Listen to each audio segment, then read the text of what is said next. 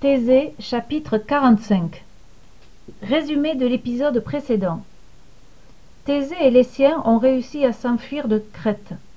Ariane s'est enfuie avec eux, quittant son île à tout jamais.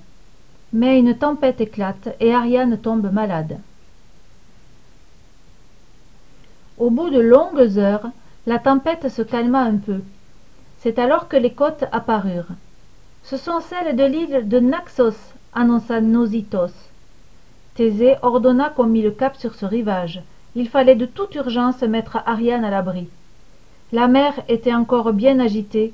Nosithos n'avait pas envie de s'approcher de l'île. Il redoutait que la tempête reprenne et que le navire vienne se fracasser sur les rochers. Mais Ariane semblait prête à rendre son dernier souffle. Le marin obéit aux ordres de Thésée et le navire accosta en catastrophe. Bien vite Ariane fut débarquée. Thésée coucha la jeune fille sur le sable, il l'enveloppa dans sa cape, déposa un bébé sur ses cheveux et murmura Ne vous inquiétez plus, belle Ariane, vous allez passer une meilleure nuit et demain vous vous sentirez mieux.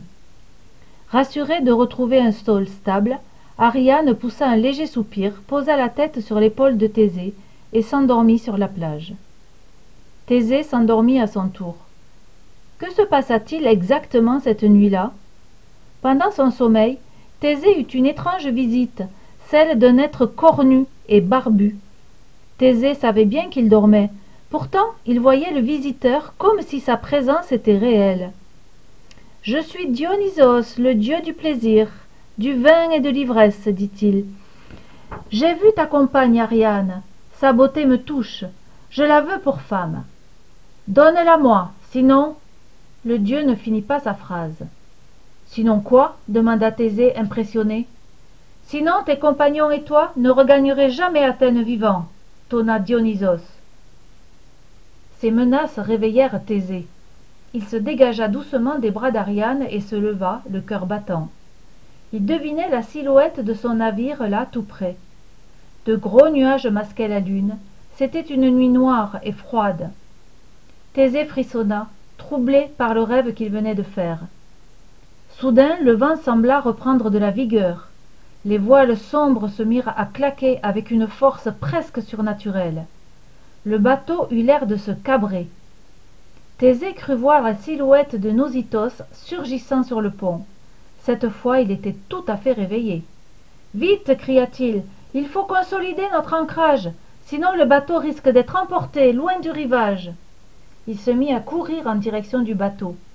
Il bondit sur le pont et joignit ses forces à celles de Nosithos pour tenter de retenir le bateau à son port d'attache. Mais les vents qui fouettaient les voiles étaient si violents qu'aucune force humaine ne pouvait lutter contre eux. En quelques minutes les amarres auxquelles le bateau était attaché se rompirent. Les voiles noires se gonflèrent entraînant inexorablement le vaisseau vers le large thésée jeta un regard désespéré sur la plage ariane! hurla-t-il ariane! Mais le vent emporta ses paroles loin de l'île où la jeune fille dormait. Mais qu'allait-il se passer quand elle allait se réveiller? Ariane était si éprouvée par la traversée que la tempête ne la réveilla pas. Mais cette nuit-là son sommeil fut peuplé de cauchemars.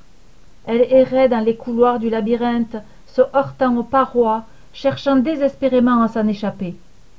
Course éperdue cavalcade haletante d'un animal pris au piège. À l'aube elle rêva de sa propre mort.